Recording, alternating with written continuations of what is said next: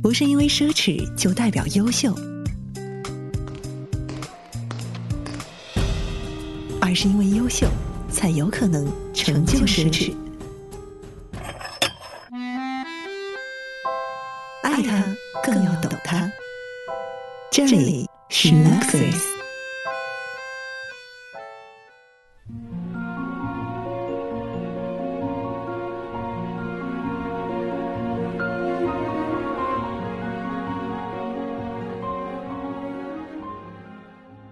从服饰腕表到豪车数码，从美食旅行到艺术收藏，Luxuries 是一档贴合时下生活的轻奢品鉴赏播客节目。您可以在 iTunes 播客中订阅收听，更多内容请访问网站 luxuries.com，l u x 短横杠 r i s 点 c o m。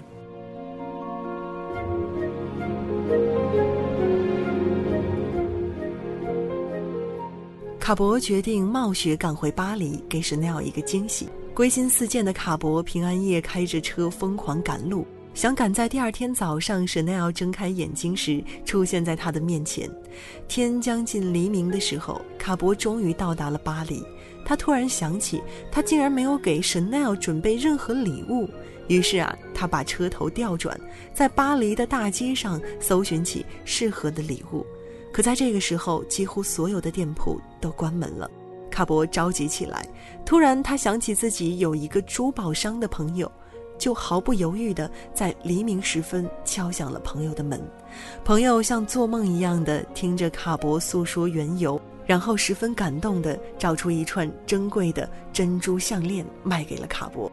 得到项链的卡博一边想象着珍贵的项链将为 Chanel 高贵的脖颈增添无限光辉，一边驾车狂奔。因为兴奋又因为连夜赶路的疲劳，在一个街角，他的车轰然撞上另一辆突然闪出的车，卡博的身体随着整个车身一起翻覆，像一只蝼蚁一样被压扁在沉重的钢铁下。鲜血四溅，那串项链从口袋里滑落出来，刺眼的闪耀在一片血泊当中。Chanel 惊闻噩耗，匆忙地赶往现场。可怕的车祸让英俊的情人面目全非。Chanel 在巨大的灾难和卡博沉重的大爱面前，只是呆呆地伫立着。那一刻，他木然的没有流下眼泪，也没有悲嚎。他把眼泪和悲愤的尖叫。通通咽到心底，用手帕包起那串染血的项链。他抛下一切去威尼斯疗伤，用一次旅行忘掉哀伤。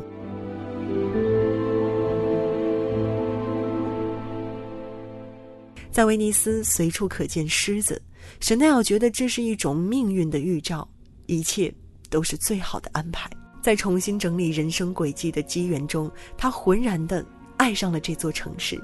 和狮子。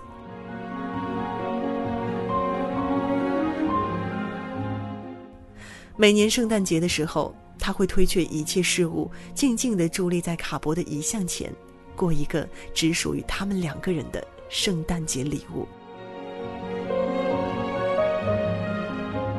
卡博突然的去世，他像折断了翅膀的鸟儿，没有人再给他庇护。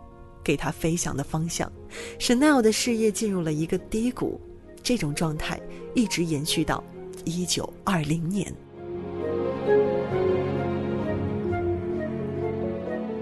这一年，Chanel 跟从俄国大公爵巴卡扎洛夫参观了瑞士的一个珠宝矿，在那里，他深深的为蓝色和红色的两种宝石的魅力所吸引。回来后。他对着卡博那串染血的项链，深深的陷入了思索。他想，卡博希望他做一个不一般的女人，他引导和帮助他开创了一份不一般的事业。如果他因为挚爱的死而停止自己的事业，停止对于生活的美好事物的追求，那将是对卡博最大的误解和遗憾。那串闪耀着动人光泽的项链，因为某些珠子沾染过鲜血而变得色彩流动。联想到瑞士之行的感悟，Chanel 有了奇想：如果把各种不同颜色和质地的珠宝镶嵌在一起，是不是可以大大丰富珠宝的颜色和样式？那不是可以更加衬托妇女脖颈的修长和白皙吗？后来啊，在俄国大公爵的帮助下，Chanel 又找到了将人工珠宝镶嵌在天然珠宝当中进行设计的灵感。这种设计风格正好跟二战前人们务实节俭的风潮一拍即合，Chanel 珠宝开始风行。Chanel 重新找回了对于生活的热情和勇气，事业迅速走出了低谷。服装业因为珠宝的开发而迅速发展，Chanel 进而为妇女的装束进行整体设计，这大大迎合了妇女的消费心理，因为她们不必再为服饰的搭配而大伤脑筋了。Chanel 用智慧的眼光为她们准备了所有的行头，你可以把每天清晨起来为大伤脑筋今天去穿什么的心情去除，这些工作在我的店里，我可以帮你安排好。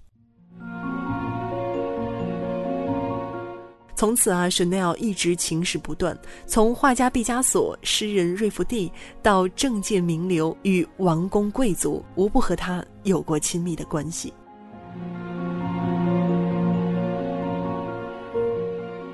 Chanel 一生未婚，感情史的混乱不堪也是远近皆知。但他并非有钱有势的男人不可，在他的众多故事当中呢，有一个令人发指，但是又有些。令人怜惜的段落，那就是 Chanel 和俄国作曲家伊格尔。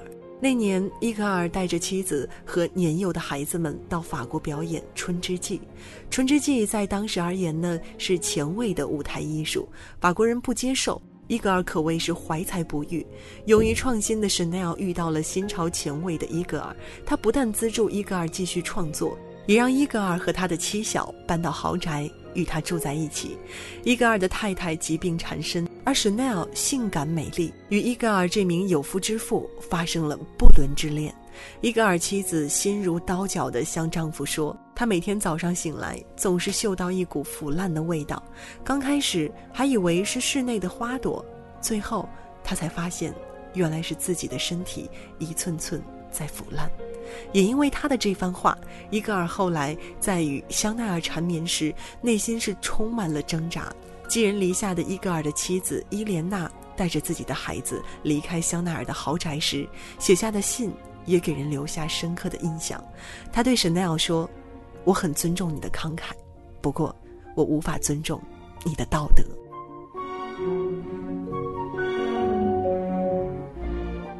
随后呢，贝尔萨的好友年轻的伯爵亚瑟贾伯资助 Chanel 开设了时尚店。他和西敏公爵一同出游，启发设计出第一款斜纹软呢料套装。一九七一年和温莎公爵温存后不久，Chanel 走完了他丰富的一生。他一生都没有婚嫁，独自一人时寂寞刻骨，爱的时候却一分钟也不留白。正像他说的。你可以穿不起 Chanel，你也可以没有多少衣服供你选择，但永远别忘记一件最重要的衣服，这件衣服叫做自我。卡博让我明白，我可以按照自己的生活方式去生活，按照自己的意思去经营事业，按照自己的欲求去选择爱人。这是卡博给予我最好的礼物。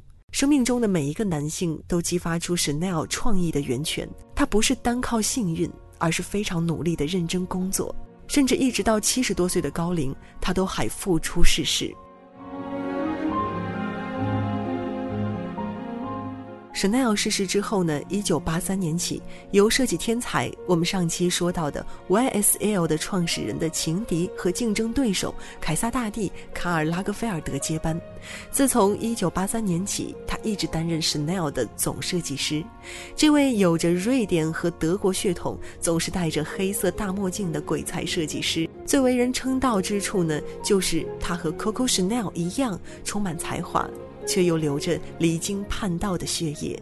他在上任之后的第一季就把长裙裙摆剪破，搭配鲜艳夸张的假珠宝首饰，震惊了整个时尚界，将 Chanel 的时装推向了另一个高峰。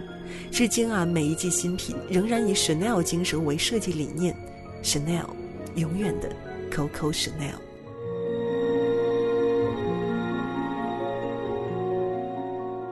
尔拉格菲尔德有着自由、任意和轻松的设计心态。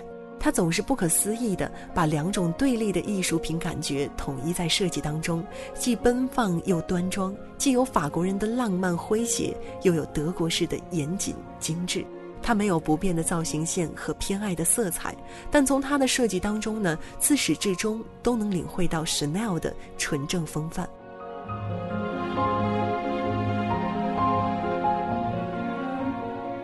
Chanel 这个品牌还有一个有趣之处呢，就是品牌创立了接近九十年，从未制造过一件男装，一直到二零零五、二零零六秋冬系列才打造了几件男装上市。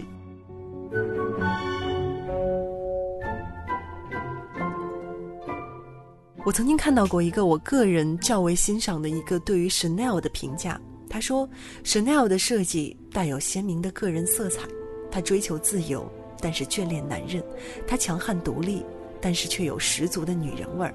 他的老家是一个充满死火山地形的贫困山区。七十岁时，他曾经形容自己是这个山区唯一一座不灭的活火山。如今。”放眼新人辈出、品牌繁复的流行产业，Chanel 依然是时尚界一座永远不灭的活火山。